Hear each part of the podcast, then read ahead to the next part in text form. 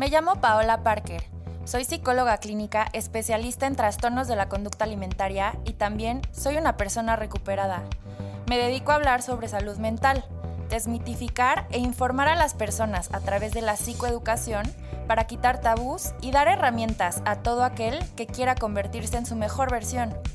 Este espacio lo he creado para ti, para que sepas que no estás solo y la recuperación es posible, no importa qué tan grande sea tu batalla.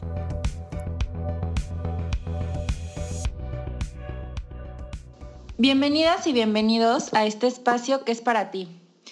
Hoy vamos a hablar de un tema que muchos de ustedes me han pedido y por eso invité a una especialista en el tema, la doctora Regina Garza. Ella es médico cirujano con especialidad en obesidad y metabolismo y vamos a platicar contigo este tema que es muy importante informarnos y creo que genera mucha controversia porque por un lado existe la gordofobia y por otro lado también es un tema de salud pública importante. Entonces, híjole, pues creo que este episodio te va a interesar mucho.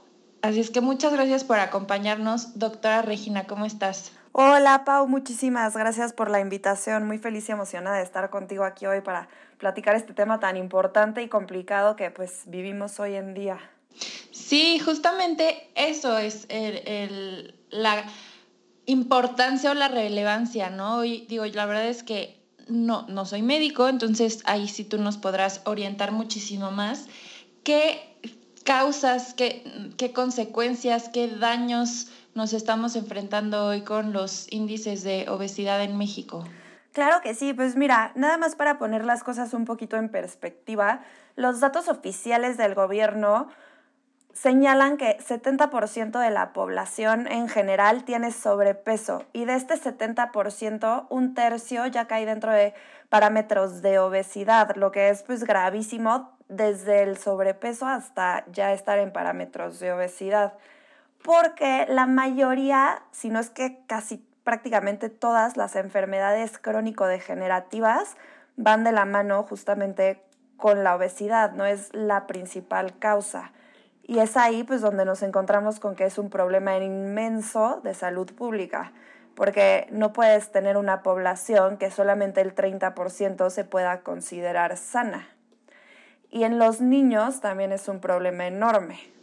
Pero justo aquí creo que es algo que genera controversia o a mí personalmente me hace ruido porque al hablar de sobrepeso o hablar incluso de obesidad, no necesariamente tenemos que hablar de falta de salud. O sea, creo que tenemos esta idea muy arraigada que ser delgado es ser saludable y ser tener sobrepeso se inclina hacia lo no saludable. Y entiendo que eh, sí, el sobrepeso tiene consecuencias graves de salud, pero también un bajo peso. Creo que justamente em, mm, es que me cuesta mucho trabajo hablar de este tema porque no sé dónde encontrar el punto medio. Es muy complicado, es, es difícil de abordar en todo momento. Lo que pasa es que tenemos justamente este error en cultural, social, en el que creemos que justamente lo que mencionas, ¿no? Ser delgado es sinónimo de estar sano o ser super fit es sinónimo de estar sano y el sobrepeso es sinónimo, o más bien la, o la obesidad es sinónimo de enfermedad.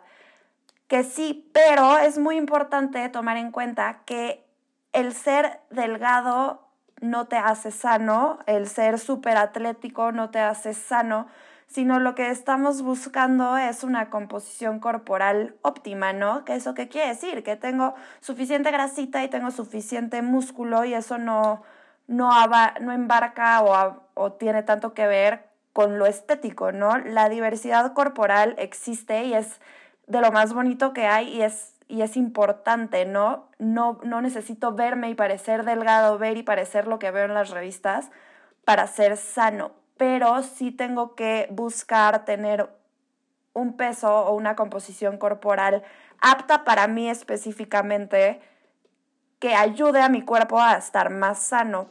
Sí, completamente de acuerdo. Y estos niveles algo con lo que yo peleo mucho son em, pues los, las estadísticas, ¿no? Pero porque finalmente se basan en gráficas que justo no toman en cuenta esta composición corporal, que una persona muy deportista puede estar en un índice de masa corporal alto porque el músculo pesa más que la grasa, entonces hay, hay muchos factores, ¿no? No es determinante el peso por sí solo, pero si lo vemos desde estas estadísticas o desde estas gráficas o desde estas tablitas, la persona se va a encontrar en un peso, en un sobrepeso. Claro, justamente el índice de masa corporal es pues el parámetro más usado a nivel mundial para determinar si una persona está dentro de peso sano, sobrepeso u obesidad, pero el índice de masa corporal lo único que es es una relación entre la talla de la persona y su peso, no toma en cuenta ninguno de los otros factores que son los que realmente importan, ¿no? Que es lo que mencionabas, justamente el músculo y justamente la grasa y qué tanto es agua. Entonces, pues al final el índice de masa corporal sí es una herramienta muy utilizada y muy importante, pero es muy limitada al mismo tiempo. Y sí, las estadísticas pues hacen mucho daño, ¿no? Porque, ¿qué pasa? Yo soy alguien que hace muchísimo ejercicio y voy al doctor y el doctor me dice que mi índice de masa corporal dice que tengo sobrepeso y yo me quedo con la idea de que tengo sobrepeso basándome en el índice de masa corporal y que quiero como mm, eso no sé te puede llevar justamente al otro extremo de cualquier tipo de trastorno de la conducta alimentaria o trastornos ya un poquito más de ansiedad y todo ese tipo de cosas basándonos solamente en un número.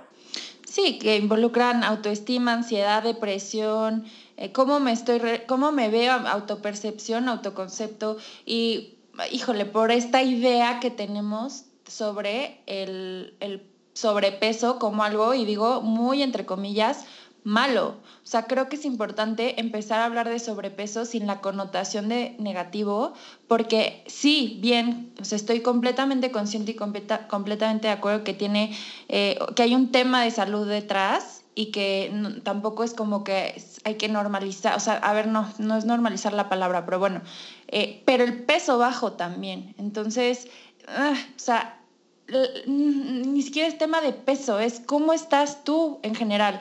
Porque una persona con un peso, un peso bajo puede ser una persona con hábitos muy buenos y con un estado de salud óptimo o una persona con unos kilos de más puede tener esos hábitos buenos y puede tener un estado de salud óptimo. Entonces, creo que el peso al final no define nada, simplemente es un indicador. Exacto, y además el peso es tan variable, o sea, yo sí creo que la verdad todos nos deberíamos de deshacer de nuestras básculas porque el peso no es un indicador como tal de nuestro estado de salud. Justamente es que tan bien estoy, que tan bien me siento y que, tan, que tanto eso se refleja en cómo estoy por dentro, ¿no? Ya sea hasta en parámetros de laboratorios como en la parte de cómo me siento físicamente y mentalmente, ¿no? Porque al final también por lo general, pues en medicina se nos olvida que para que haya salud física tiene que haber salud mental y muchas veces cuando vemos un paciente con sobrepeso o un paciente con obesidad, solo te enfocas en eso y la verdad es que por lo general estos pacientes con problemas de obesidad suelen tener algo atrás, ¿no? ¿Qué hay detrás de este problema? Y por lo general pues tiene esa raíz estaba leyendo ah, un artículo que hablaba eh, de esto, de las, las, mm, mm, pues las personas que tienen sobrepeso u obesidad se enfrentan a este estigma médico en el que si yo llego con obesidad al consultorio y tengo un problema médico, lo van a asociar casi que inmediatamente al peso, ¿no? Y entonces, incluso hay un capítulo de Doctor House, ahorita me estoy acordando de eso, ¿no? Que era una persona con muchísima obesidad y, y todos los doctores decían, es que tienes hipertensión, o sea, todo lo que tienes es debido al peso, ¿no? Y él decía, no, tengo algo más, o sea, de verdad, dejen de ver solo el peso, ¿no? Hay, hay algo más que está pasando y bueno, al final la persona creo que mueren en este episodio y ya se dan cuenta que, no me acuerdo qué era, ¿no? Pero, o sea, eh, da como ese mensaje, eh, ese episodio que, bueno, ahorita me acordé, pero es real,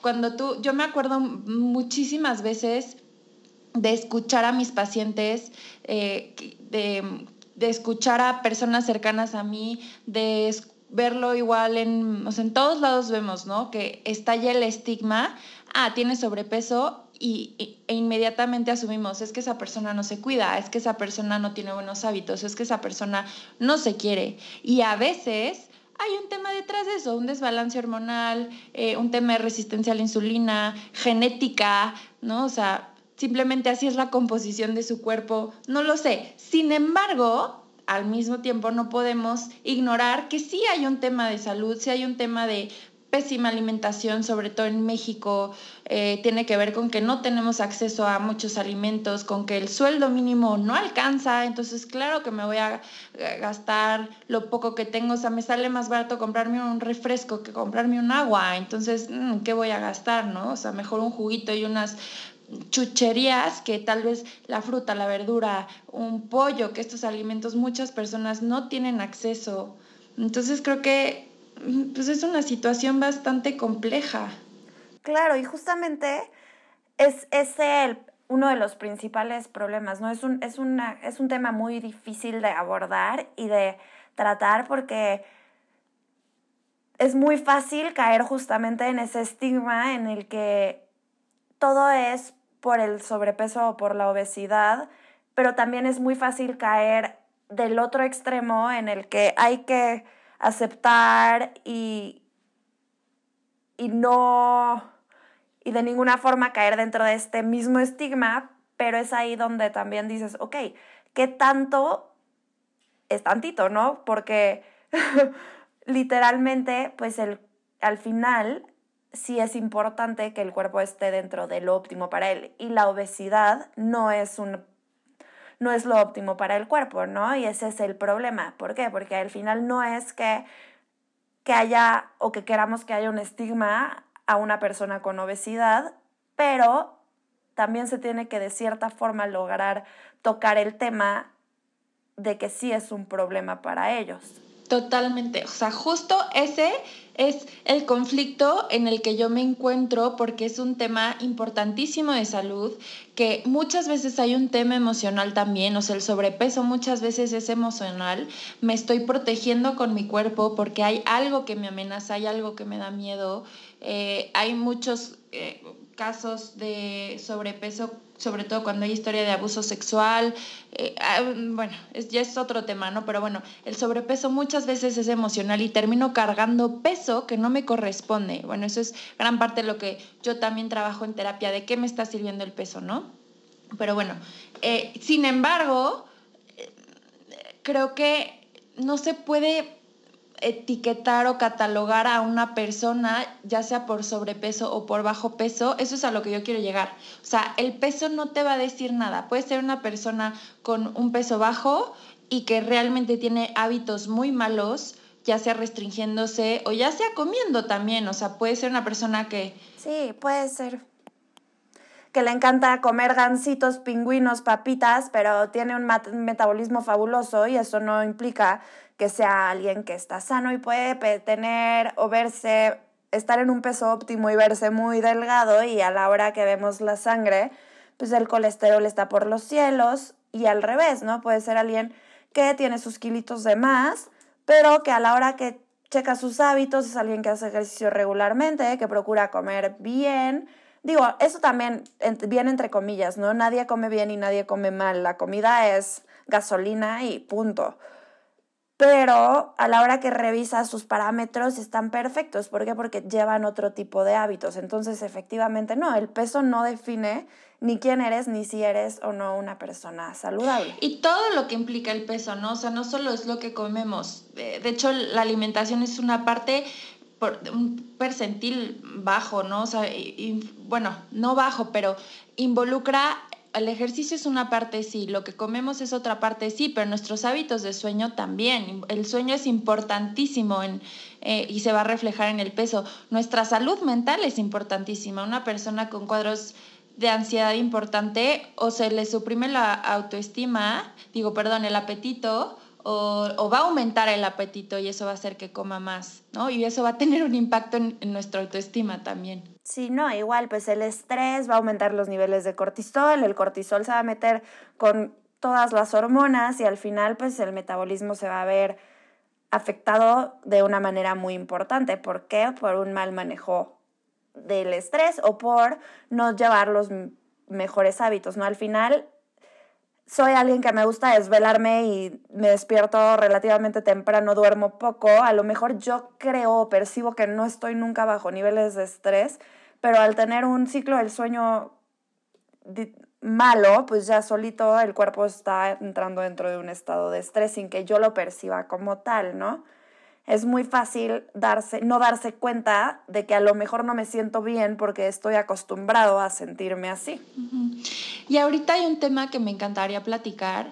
Eh, bueno, hay una nueva regulación, ley, no sé cómo se le llame, la verdad es que yo me considero bastante ignorante ante, ante esas políticas, ¿no? O sea, pero eh, hay una, pues sí, nueva manera de que las, los, todos los enlatados o algunos alimentos tienen que tener la etiqueta, así como los cigarros, se, se, se, puso esta nueva regulación que, bueno, ya tiene tiempo, ¿no? Los cigarros ponen todo así que cáncer y el bebé, el feto y tiene veneno de rata y todas estas cosas, bueno, pues ahora se está viendo, ayer o antier apenas acaba de, de, aplicar esto, en, en, exceso de azúcar, ¿no? O sea, en exponer altos niveles de sodio, cosas así que trae el producto. Entonces, híjole, igual, alma de doble filo, porque por un lado, ok, creo que todos tenemos derecho a saber qué estamos consumiendo,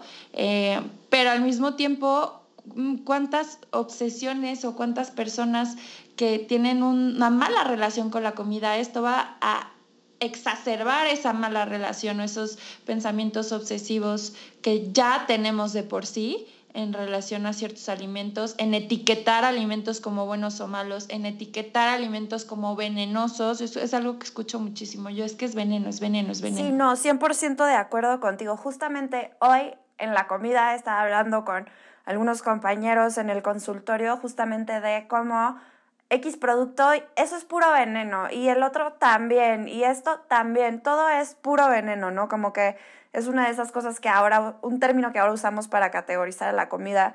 Y completamente de acuerdo contigo en que tiene sus pros y sus contras este nuevo etiquetado que se caracteriza por ser grande y pues ese es como ese sticker de peligro, ¿no?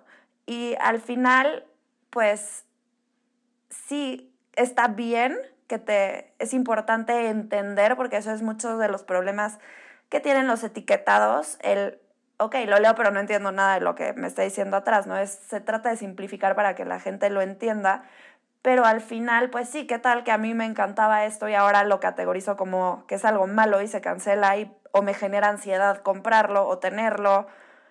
Siento que también es muy similar al tema de las calorías en los menús, que en la que te ponen, no sé, X, ensalada de pollo, 350 calorías y chilaquiles, 560 al lado, entonces pues al final, ok, sí, es válido saber qué es lo que estoy comiendo, pero para alguien que tiene una mala relación o que tiene algún tipo de, de ansiedad relacionada a comer, pues esto la va a disparar 17 mil veces más, ¿no? Yo muchas veces he ido a un restaurante con la idea de se me antoja comer esto y pido otra cosa después de ver pues la cantidad de calorías que tiene, ¿no?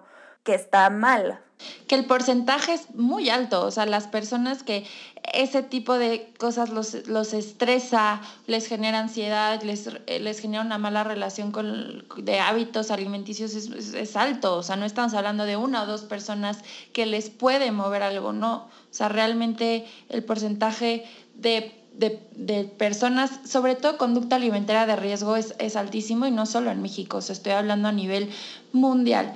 Y, y bueno, sí, como dices, eh, el, el, tema de las calorías, tengo pacientes que es un tema, o sea, es un tema que trabajamos en terapia. En terapia, el voy a salir a comer, voy a ir a este lugar, ya sé que el menú tiene las calorías, ¿cómo me voy a preparar y cómo puedo ser funcional?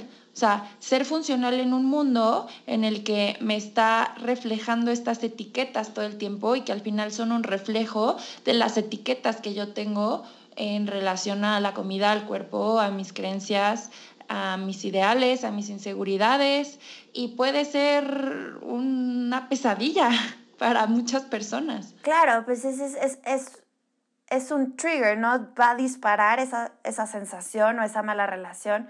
Y puede ser, y me parece también particularmente grave y peligroso para la gente que está en recuperación, porque estoy en recuperación, siento que todo va bien y luego tengo este disparador que hace que se me vaya la ansiedad a tope o que regrese esta conducta de golpe con solo ver algo, ¿no?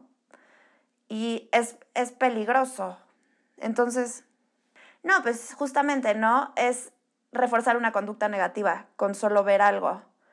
Te da esa impresión de que es malo. No, y está reforzando reforzando esa creencia que yo tengo, o sea, porque ponen exceso de azúcar, exceso de sodio, o sea, me está confirmando mi creencia de que el azúcar es malo y de que el azúcar es veneno, ¿no? O sea, está, está poniendo a estos alimentos específicos en un contexto negativo, que vamos a lo mismo, o sea, son las mismas etiquetas que hablaba al principio, que hacemos en torno al sobrepeso u obesidad. Tengo un tío que hace no mucho, bueno, antes de la pandemia, yo creo que fue como en enero, febrero, vino a mi casa y estaba un video de una chava cantando y pues la chava tiene sobrepeso, ¿no? Y entonces me dice mi tío, ay, está muy gordita, ¿no? Y todos lo volteamos a ver así como la mega grosería. Y mi tío me dijo, pues, ¿qué tienes, verdad? O sea, ¿por qué toman el está gordita como si hubiera sido algo súper malo, no? Entonces me puse a pensar y dije, sí, es que si alguien te dice, oye, estás gordita, es un súper insulto. O sea, ah, ¿no? Y si te dicen, oye, qué delgada estás, es como, wow, que, o sea, mil gracias, te amo. ¿no? O sea, como que tiene que ver con el peso literal, o sea, el peso simbólico, metafórico que le damos a estos ideales, a estos eh, arquetipos, a estas imágenes mentales que tenemos sobre lo que es bueno, lo que es malo, lo que es deseable, lo que no es deseable, lo que tiene que ser, el deber ser. Y entonces eso me va definiendo a mí. Si yo soy delgada, soy amada y soy este, worthy. Y si no, lo, si, si no como azúcar, entonces soy buena y merezco. Y si no, me culpo y me castigo. Y entonces va desatando toda una serie de cosas. Eh, pues que generan mucho malestar en la persona. Sí, claro, es ese el mi peso define qué tan valiosa soy, ¿no? Y, en, y la verdad es que no. También va la cosa en que muchas veces la gente, o sea, hay algo que es que no, no es la manera correcta de decirlo, pero ahí va el, la culpa engorda, ¿no?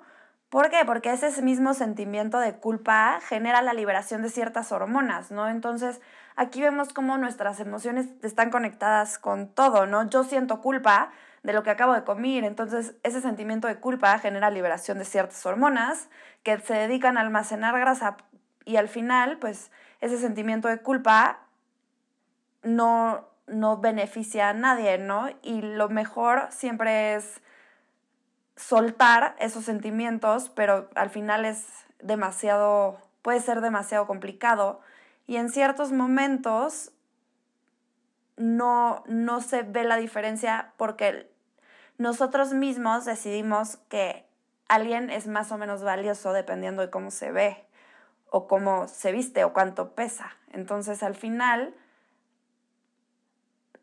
la persona que tiene unos kilitos de más está socialmente condicionada a creer que es menos valiosa que la persona que tiene cuadritos. Claro, y eso tiene que ver con estándares de belleza, estereotipos y demás, pero que finalmente autoridades, entre comillas, como profesionales de la salud te lo confirman, porque si yo voy al doctor y me pesa, lo primero, antes de preguntarme, oye, ¿cómo estás? ¿Cómo te sientes? ¿Qué tienes? Me va a decir, tienes 10 kilos arriba, los tienes que bajar, punto. ¿No? Y, y, no, ya me está poniendo esa misma etiqueta y entonces después me meto a Facebook y me meto a Instagram y me van a confirmar esa creencia de que las personas valiosas son las personas delgadas. Entonces, mm, creo que dentro, o sea, como dentro de esta área de, eh, de como profesionales de la salud y en la parte médica también es súper importante hacer conciencia de eso, del peso que tiene el sobrepeso en las personas y ver más allá, o sea, ver más allá eh, del, eh, o sea, el peso es solo un indicador, pero hay muchísimo más que está pasando conmigo. Entonces, no reducirme a es una persona con sobrepeso, entonces es una persona floja, es una persona que no tiene que eh, no tiene fuerza de voluntad, es una persona, ¿no? Bueno, que eso ya tiene que ver más específicamente con la gordofobia, pero pues sí creo importante Sí, o sea, el sobrepeso, la obesidad son temas de salud importantes, sí, tienen consecuencias de salud importantes, sí, hay que procurar estar en un peso eh, saludable, sí, pero hay que ver más allá. Y también hay que ver qué está pasando del por qué el sobrepeso y la obesidad son un problema, ¿no? ¿Qué es, ¿Cuál es la raíz como sociedad que nos llevan a llegar a esto? Justo tú lo mencionaste al principio, ¿no? Pues el salario mínimo, los niveles extremos de, de, pobreza, la cultura en la que eh, la abuelita le da Coca-Cola a los niños, todo este tipo de cosas. El otro día estaba en Instagram y estaba justo una nutrióloga que estaba abordando justamente este tema de la gordofobia más bien, comentando que estaba viendo una, una película con su sobrina de tres años y que su sobrina le dijo cuando salió una persona con sobrepeso en la pantalla que seguramente él era el villano porque todos los gordos son malos. Y tiene tres años, ¿no? Y ahí es cuando tú dices, ¿cómo desde tan chiquita se le está sembrando esa semilla en automático de que los gordos son malos porque lo que ella ve en la tele es que todos los villanos tienen pancita. O sea, desde chiquitos ya estamos haciendo esas asociaciones. Sí, justo en la que pues el que es el sobrepeso es malo, el, la persona con sobrepeso es mala. Y eso se va a reflejar en cómo, cómo yo, persona con sobrepeso, voy a sentir que soy mala. Y por lo tanto me castigo. Y es muy común ver, y, y no generalizo, hay personas que tienen sobrepeso y que en verdad tienen eh, hábitos buenísimos, que tienen una autoestima perfecta. O sea, no es, una, no es un condicionante, pero sí es un factor que influye mucho con las personas que yo trabajo y que de verdad más me parte el corazón. Es cuando me platican esta parte, Pau, es que tú sabes lo que yo siento cuando entro a una tienda de ropa y lo primero que me dicen es, aquí no hay ropa de tu talla. Eh, que voy a un restaurante y se me quedan viendo no por lo que voy a pedir y me juzgan porque estoy pidiendo una pasta cuando, ay, ¿por qué no pides ensalada? ¿No? O sea, como si tener sobrepeso me hace no merecedor, no puedo disfrutar de la vida, no puedo disfrutar de la comida, no puedo tener pareja, no puedo disfrutar de mi cuerpo, de mi sexualidad, ¿no? Sí, claro, y también, pues, son cosas que, que vamos captando desde chiquitos, a veces hasta, pues, mamás, papás sin tener intención de marcar o herir, sin querer, pues quedan esas marcas, ¿no? En las que cuántas veces he escuchado yo es que cuando estaba chiquita mi mamá me puso a dieta o el otro día tuve en la consulta una niña que tenía un índice de masa corporal bajito de, de 18,6 más o menos y la mamá le dijo como que lo debería de tener más abajo y apenas estaba llegando a la normalidad, ¿no?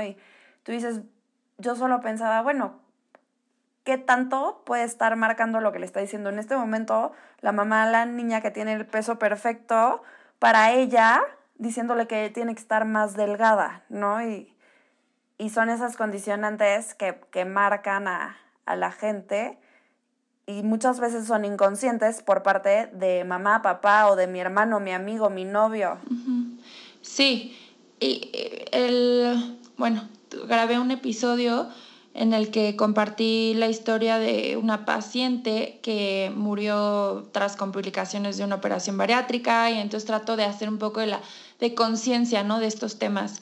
Y una, una de mis pacientes me platicó, no, oye, pues escuché el episodio y me impactó mucho, pero lo peor y lo más triste de todo es que lo que pensé fue, bueno, por lo menos se murió delgada, ¿no? Entonces, imagínate los extremos que llegamos con tal de, encajar en esto. Y te digo, ya va mucho más allá de los estándares de belleza y de la aceptación social. O sea, viene con estas etiquetas que incluso los gobiernos, que incluso los profesionales de la salud van poniendo, ¿no? O sea, el azúcar es malo y entonces ya te tengo que exhibir las cantidades de azúcar. A ver, no estoy diciendo que no sea importante hacer conciencia. Claro que es importante hacer conciencia. Yo sí leo las etiquetas de, los productos, no por un tema de, peso o de engordar o no, sino porque quiero saber qué le estoy metiendo a mi cuerpo, ¿no?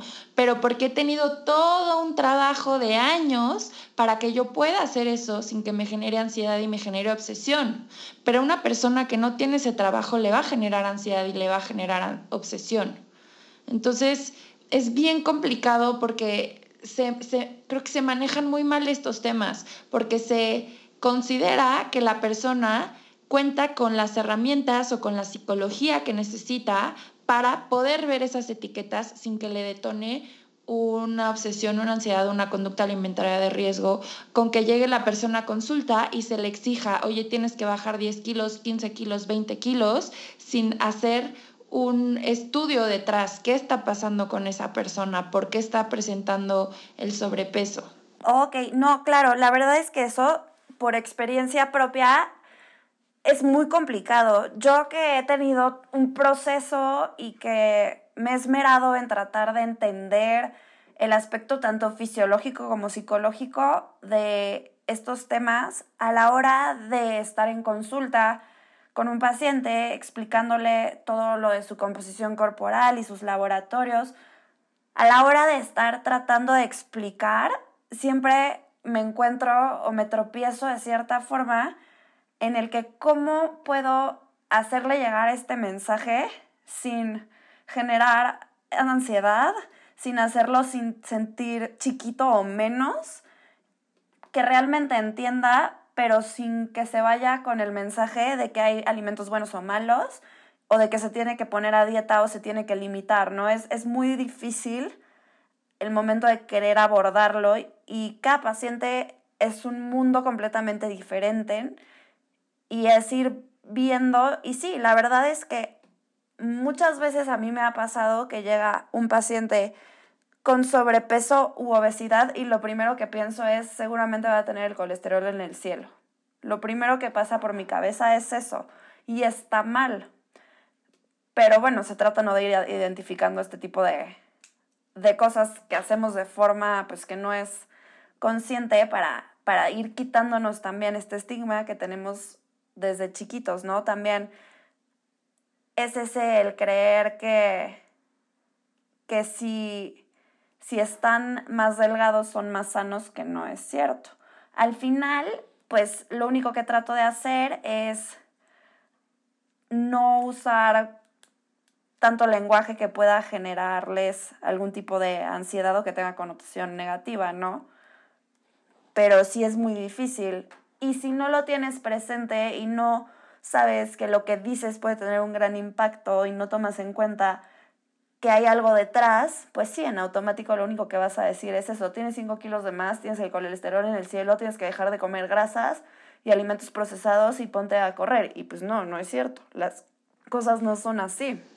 Dijiste algo ahorita bien importante porque eh, se, tiene que poner a dieta y justo el episodio pasado platicaba con una nutrióloga sobre la cultura de las dietas, ¿no? Y entonces ya le tenemos, a ver, tenemos la, creencia de que tengo que estar a dieta porque, porque sí, ¿no? Y, y, no se trata de estar a dieta, se trata de un cambio de hábitos. ¿Qué estoy haciendo? O sea, voltearme a ver y decir, ok, el sobrepeso es un síntoma. A final de cuentas, el sobrepeso como tal no es una enfermedad, sino es un, es una, eh, es un, es un conjunto de signos y de síntomas y de, pues sí, o sea, es, ¿qué me está pasando?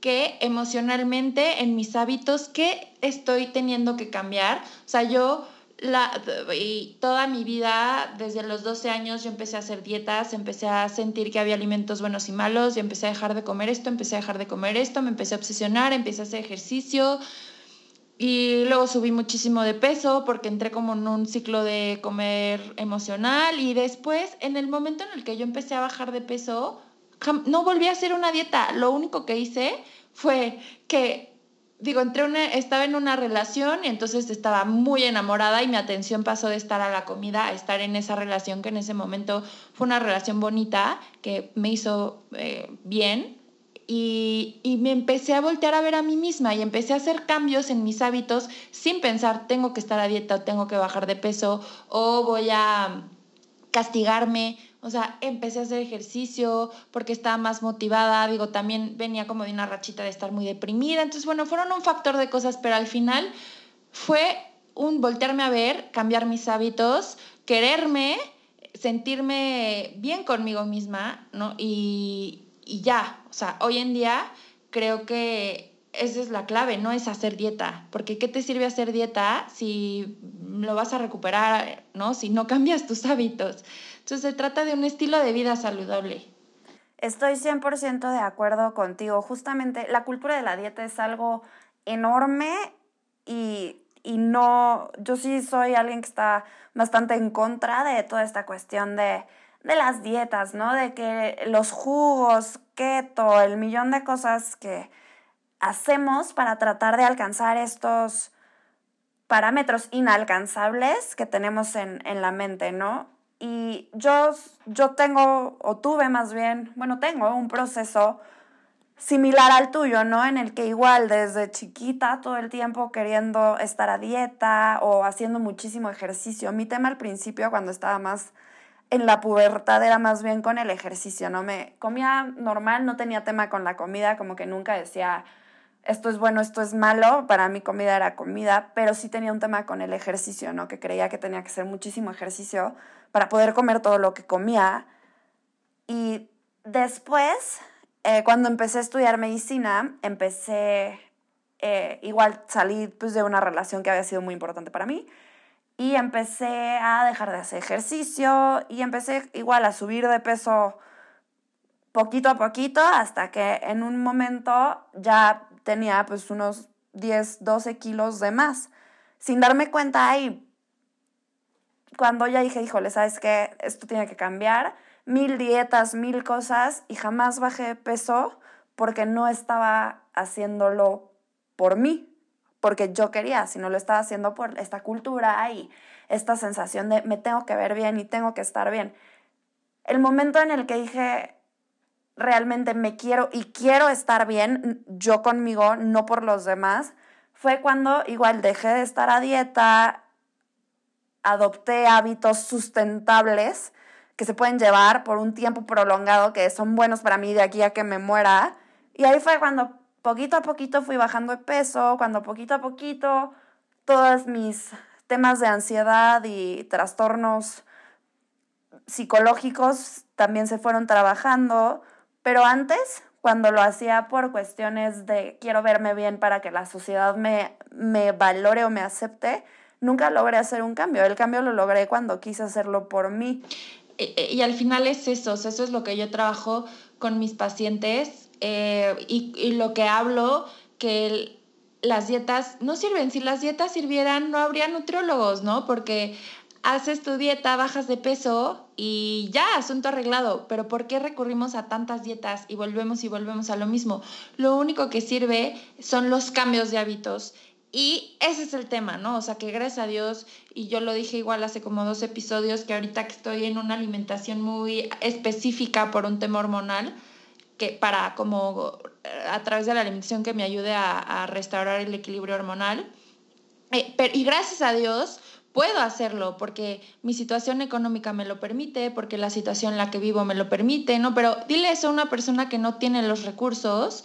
Entonces es lo mismo, no le puedes pedir estos cambios de hábitos a, a tal vez tú o yo que tenemos acceso a un gimnasio o que podemos ir al súper y comprar ciertos tipos de alimentos a personas que no tienen esos recursos y su prioridad no va a ser el peso, su prioridad va a ser sobrevivir. Entonces, si lo que me alcanza es para comprarme un kilo de tortillas, igual y me como ocho tortillas nada más para llenarme, nada más para no tener un hoyo en la panza. Y puede ser una persona con sobrepeso, pero puede ser una persona desnutrida, con anemia. Entonces, híjole, bueno, sé que gracias a Dios este podcast llega a muchas personas de muchos otros países, pero por lo menos esto es una realidad en México. Y lo que yo me he estado cuestionando este tiempo es, yo creo mucho eso, yo eso lo he aprendido a lo largo de mi vida. Al final, la alimentación es mi aliado, la comida es mi aliado, no es algo que me amenaza, sino cómo voy a usar estos alimentos para nutrir mi cuerpo eh, y para que me acerquen a mi estado óptimo de salud, ¿no? Y entonces ahorita con todo el tema de la pandemia y del coronavirus, yo pensaba, a ver, ¿cómo ¿Qué puedo comer para que esté mejor mis, mis defensas, para que duerma mejor? Obviamente un estado de estrés agudo te hace más propenso a que tengas un sistema inmunológico bajito, bla, bla, bla, ¿no?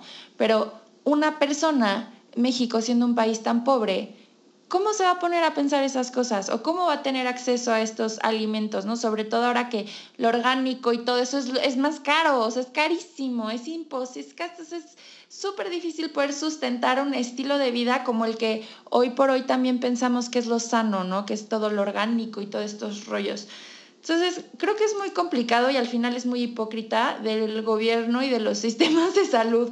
Y así lo digo tal cual, sorry, es lo que pienso que satanicemos tanto el tema de la obesidad, pero no veamos todo lo que hay detrás y además qué estoy haciendo para revertirlo, que en mi experiencia personal el único, lo único que puede revertir o atacar la obesidad es un cambio de, de hábitos, y, pero desde lo emocional, o sea, es todo un proceso personal que se debe de llevar.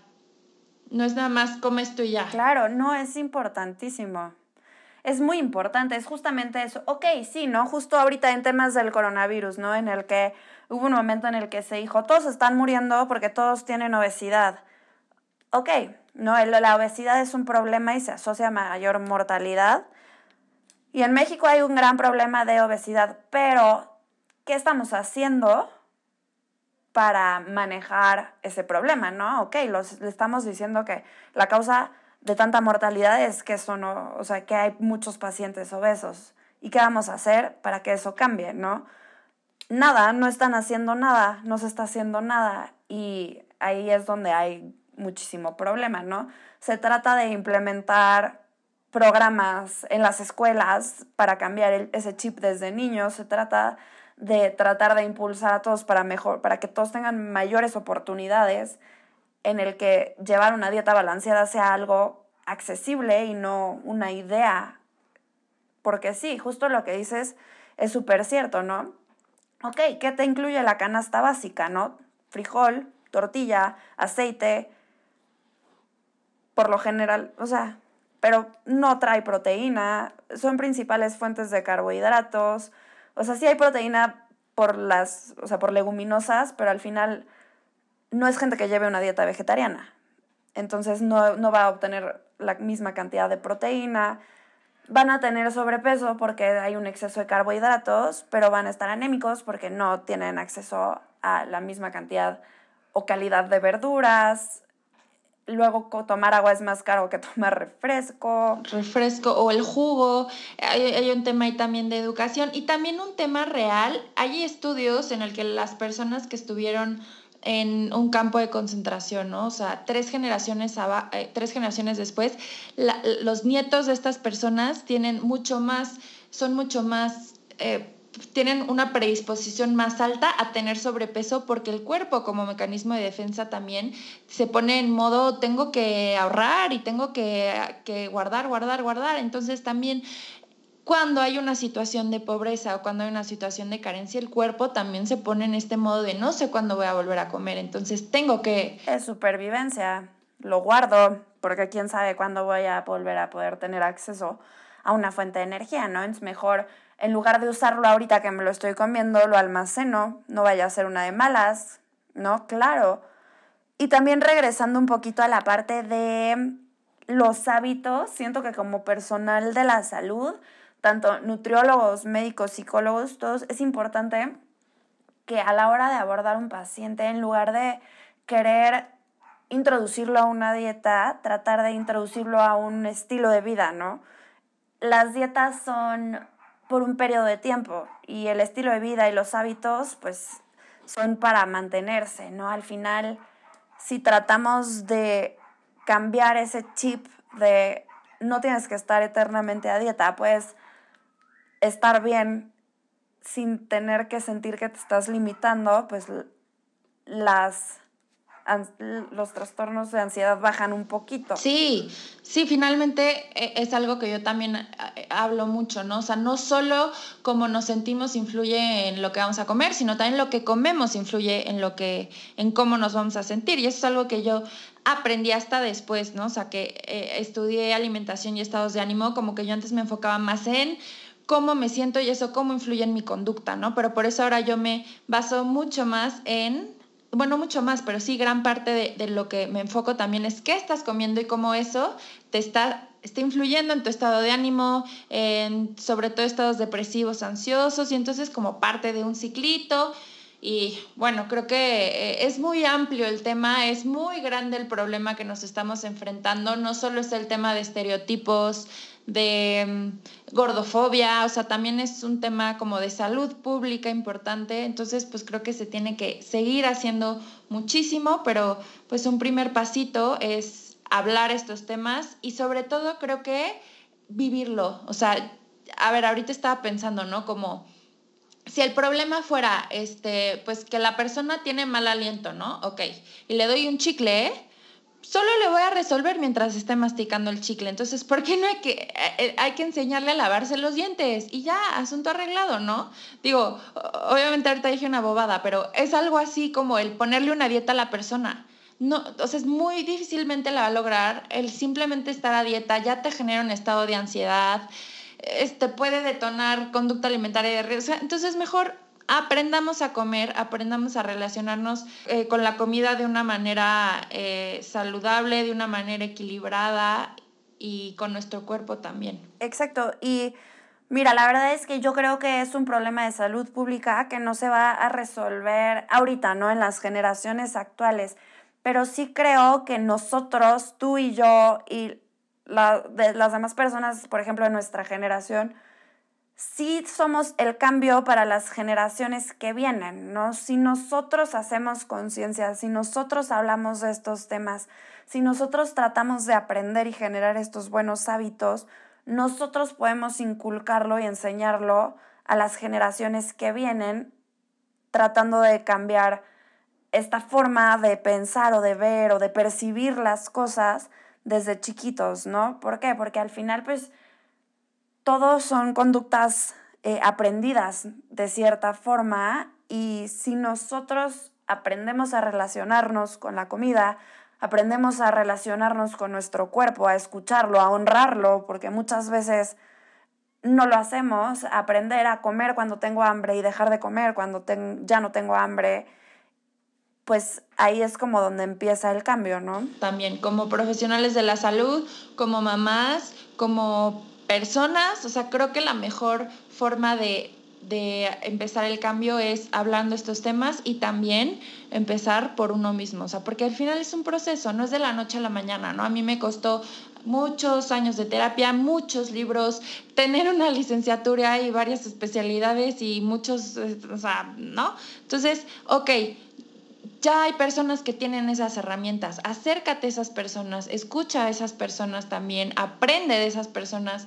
Yo en algún testimonio que di una vez, eh, pues les dije, ¿no? O sea, yo aprendí a madrazos, ustedes aprendan de mi ejemplo, ¿no? No se tienen que dar ustedes esos madrazos. No, ya, aquí están las respuestas. Digo, no todas, pero algunas aquí están. Entonces, ojalá se las pueda compartir. Ay, pues muchísimas gracias. Creo que es un tema que da muchísimo de qué hablar. Podríamos seguir aquí otro ratote y bueno, en definitiva habrá que volver a invitarte. Te agradezco muchísimo tu tiempo, la información que nos compartes y me encantaría si nos dejas tus redes sociales para que las personas que nos están escuchando y te quieran contactar se puedan acercar a ti. Claro que sí, no, muchísimas gracias a ti, Pau, por invitarme pues me pueden encontrar en Instagram como doctora Regina Garza, sería arroba DRA Regina Garza. Y ahí pues estoy para resolver todas sus dudas, cualquier cosa que, que lleguen a, a, necesitar, pues por ahí me pueden contactar. También estoy en Twitter con el mismo arroba, no sé, me fue como se dicen esas cosas tecnológicas, pero cualquier cosa, el username exacto, estoy siempre disponible. Muchísimas gracias, Pau, por tu tiempo, por invitarme. Muchísimas gracias, Re, ti. Yo feliz. Muchísimas gracias a ti que me estás escuchando. Gracias a Local Agencia y a Radio 11. Acuérdate seguirme en mis redes sociales como arroba psicoparker. Cualquier duda, sabes que me encanta interactuar contigo. Y nos vemos el próximo jueves en un episodio más de Te Identificas. ¿Te identificas? Yo te acompaño.